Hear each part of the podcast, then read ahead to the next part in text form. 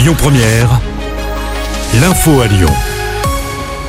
Bonjour Rémi, bonjour à tous. C'est jour de match aujourd'hui pour l'OL qui affronte ce soir l'Olympique de Marseille. Les Gaunes se déplacent au Vélodrome pour la rencontre en retard de la dixième journée de Ligue 1.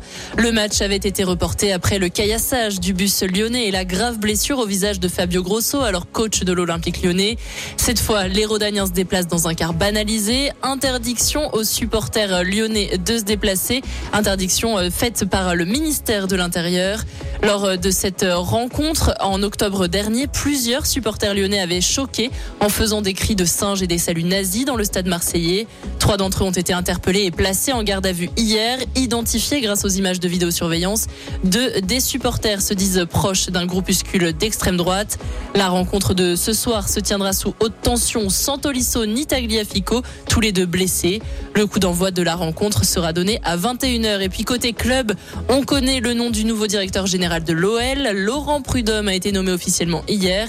Il a pris euh, ses fonctions lundi dans un club en pleine désillusion et toujours dernier du championnat.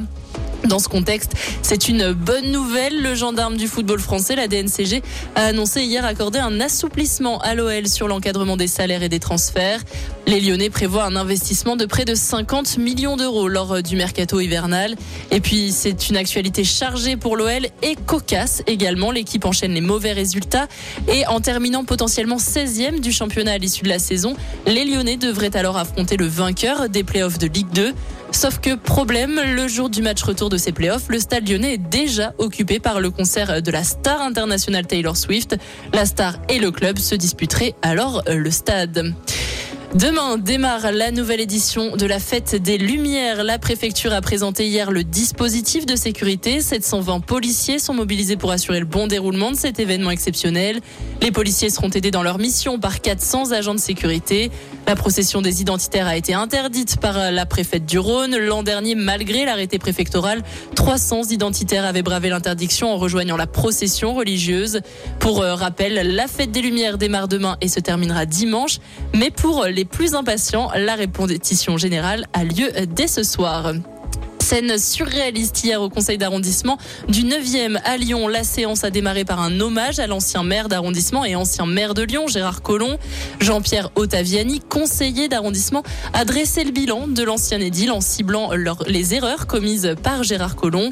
Geneviève Collomb a quitté la séance. Christelle Madeleine a essayé d'interrompre la prise de parole du conseiller en lui demandant à plusieurs reprises de se taire avant finalement de se lever et de lui arracher son micro.